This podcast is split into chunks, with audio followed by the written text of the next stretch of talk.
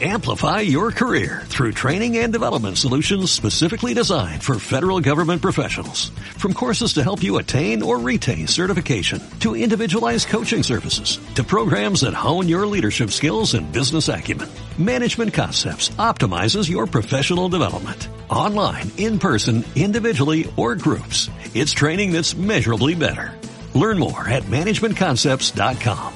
That's managementconcepts.com. Por la señal de la Santa Cruz de nuestros enemigos, líbranos Señor Dios nuestro. En el nombre del Padre, y del Hijo, y del Espíritu Santo. Señor mío y Dios mío, creo firmemente que estás aquí, que me ves, que me oyes. Te adoro con profunda reverencia.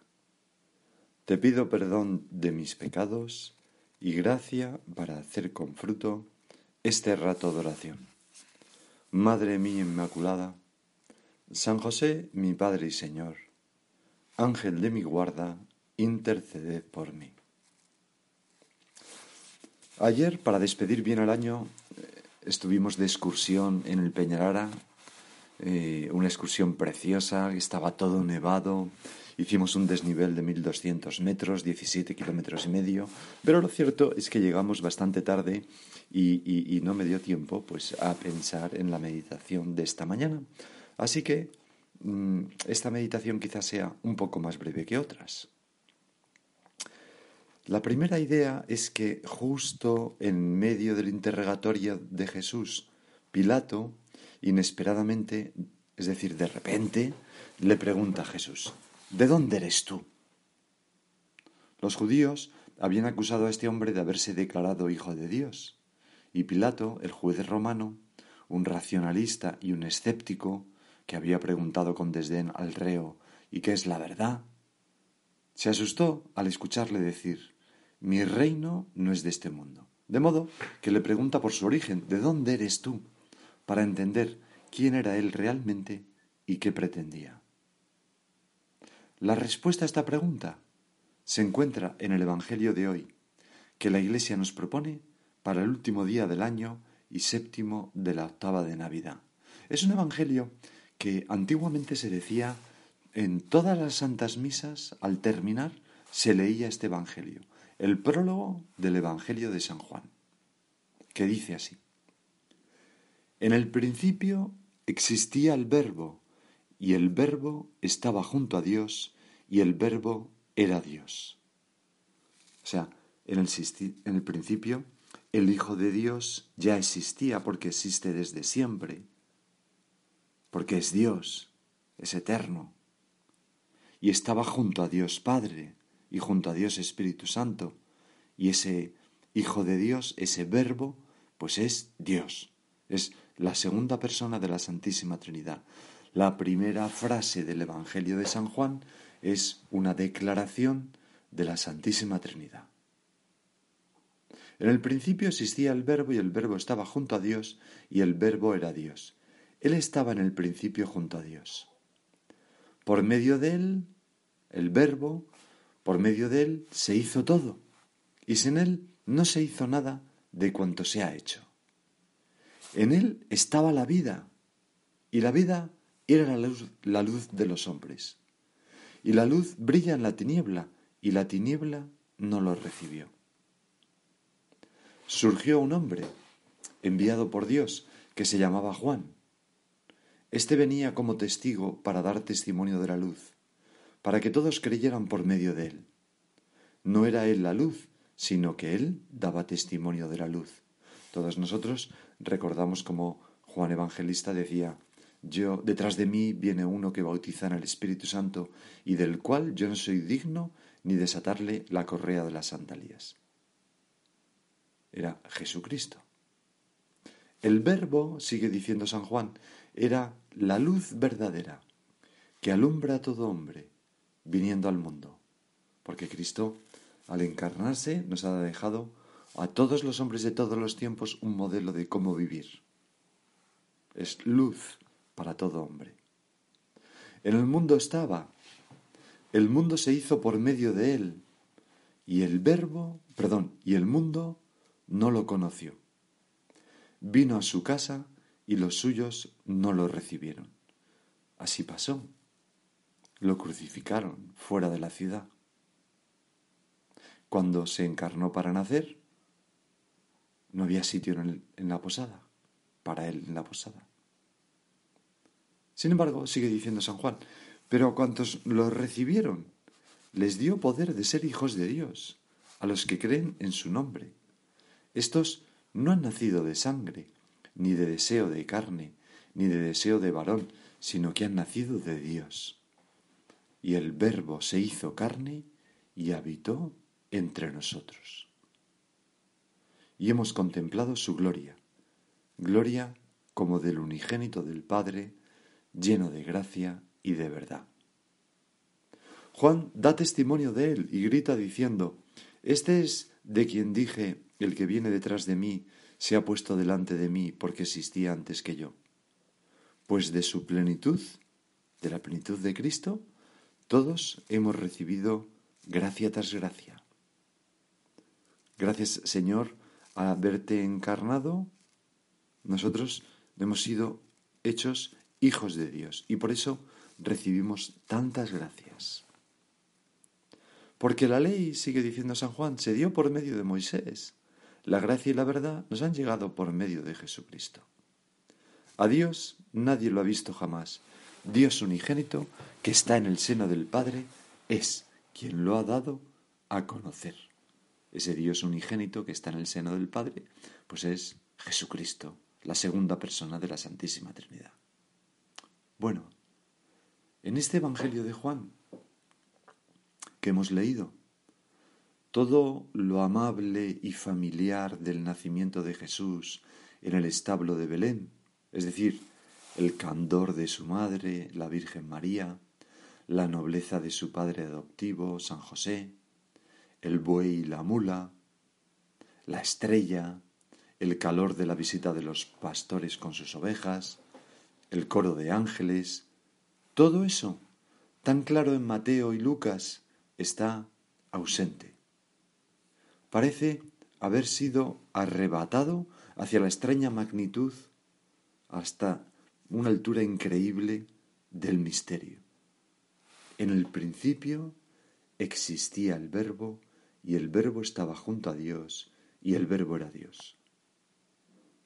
Esta es la altura en la que se mueve San Juan. Y sin embargo, pues hay cosas en común con los otros relatos de la infancia de Jesús. Porque en el fondo son el mismo relato, pero desde distinta óptica. También este Evangelio, como el de Lucas, nos habla de la luz que brilla en la tiniebla. Habla de la gloria de Dios, de la gloria como del unigénito del Padre que contemplamos en su palabra hecha carne. Y habla de que el Señor no fue recibido por los suyos, vino a su casa y los suyos no lo recibieron. Y de este modo, a través de estas palabras misteriosas y elevadas, se hace de alguna manera visible el, el establo en que nació Jesús, porque no había sitio para él en la posada. Y es que en el fondo, este Evangelio no dice otra cosa que el de la Nochebuena, porque todos los evangelistas no anuncian sino un único evangelio, solo que parten de distintas perspectivas. Lucas y Mateo narran la historia terrena de Jesús y a través de ella manifiestan cómo actúa escondidamente Dios. Juan, por otra parte, llamado el águila, así se le representa, el evangelista teólogo, lo que hace es remontarse hasta el misterio de Dios. En el principio existía el verbo, y el verbo estaba junto a Dios y el verbo era Dios, para mostrarnos cómo ese misterio llega hasta la tierra, el establo, la carne del ser humano. Y el verbo se hizo carne y habitó entre nosotros, nos dice.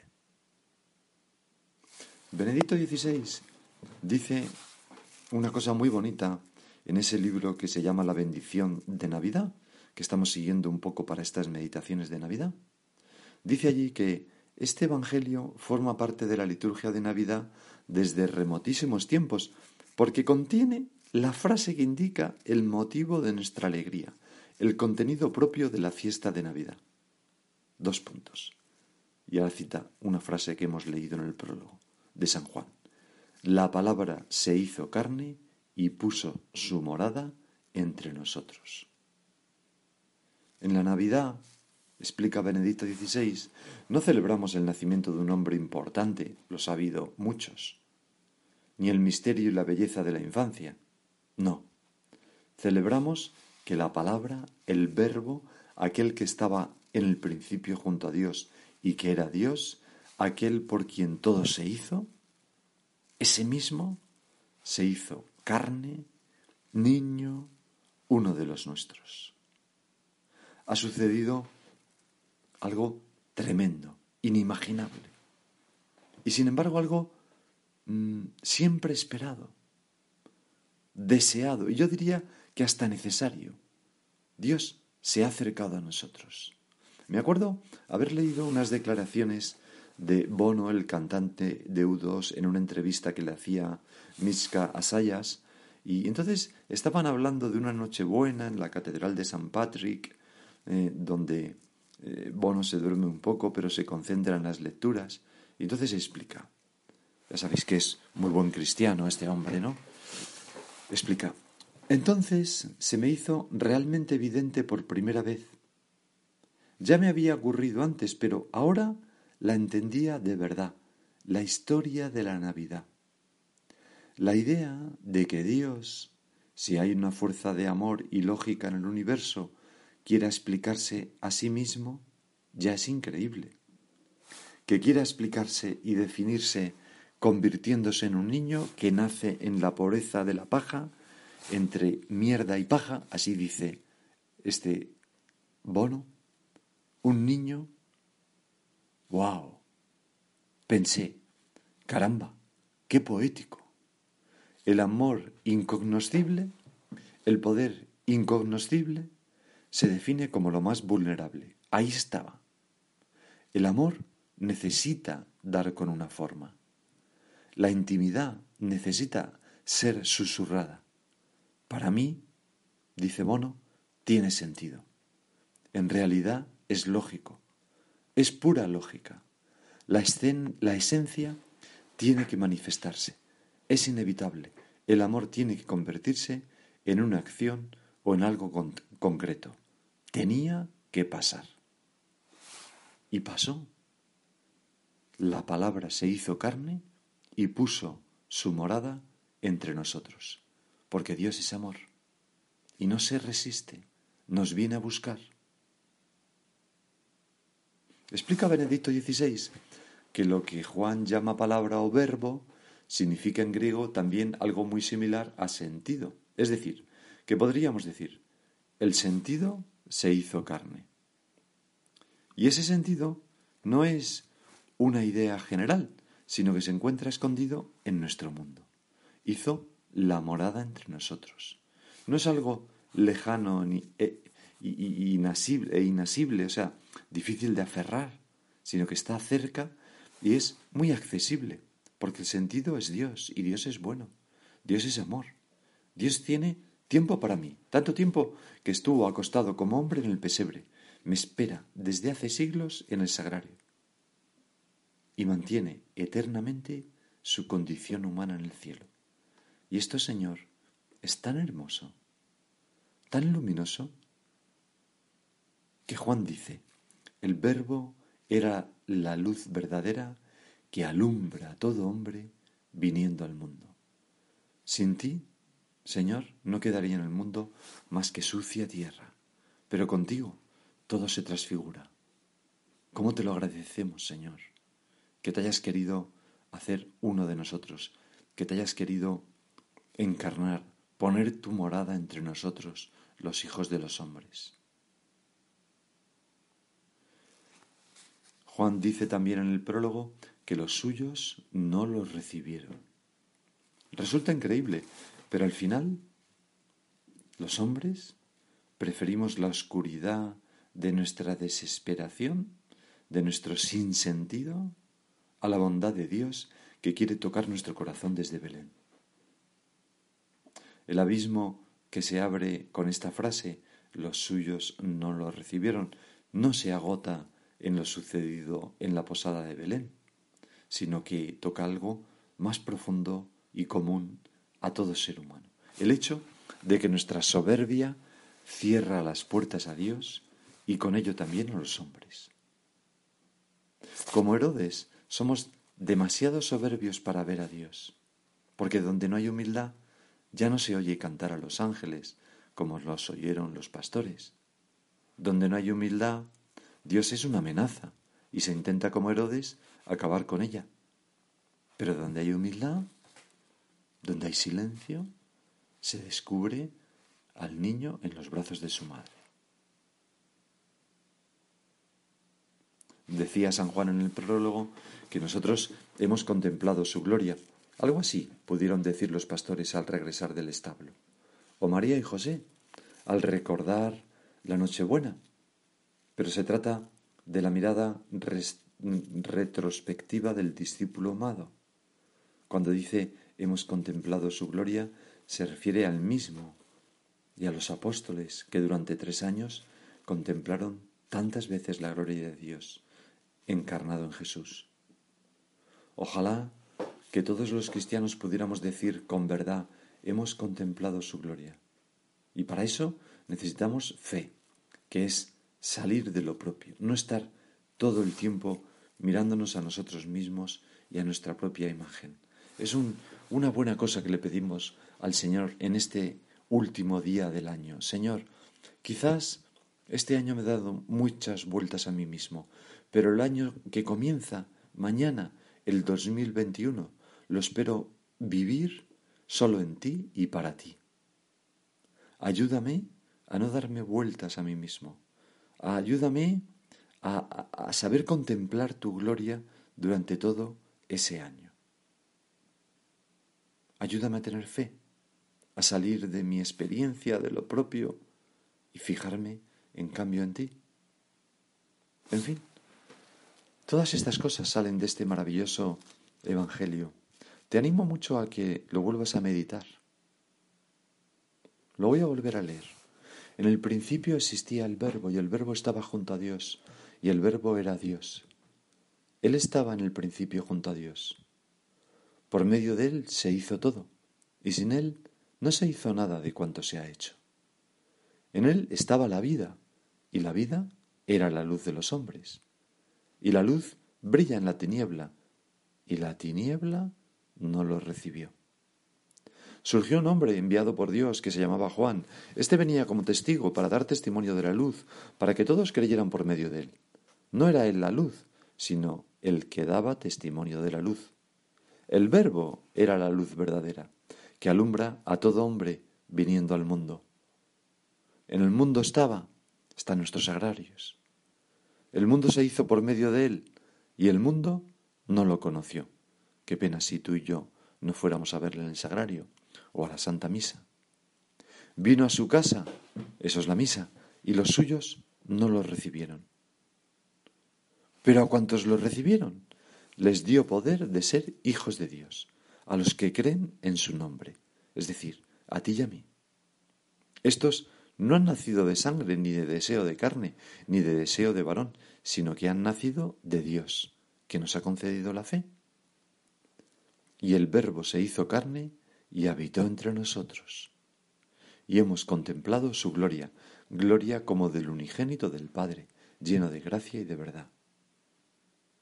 Juan da el testimonio de él y grita diciendo, Este es de quien dije, el que viene detrás de mí se ha puesto delante de mí, porque existía antes que yo. Pues de su plenitud todos hemos recibido gracia tras gracia, porque la ley se dio por medio de Moisés, la gracia y la verdad nos han llegado por medio de Jesucristo. A Dios nadie lo ha visto jamás, Dios unigénito que está en el seno del Padre es quien lo ha dado a conocer. Impresionante. Daría para muchos meses de meditación. Pero ahora sigue tú por tu cuenta. Amplify your career through training and development solutions specifically designed for federal government professionals. From courses to help you attain or retain certification, to individualized coaching services, to programs that hone your leadership skills and business acumen, Management Concepts optimizes your professional development. Online, in person, individually, or groups. It's training that's measurably better. Learn more at managementconcepts.com. That's managementconcepts.com.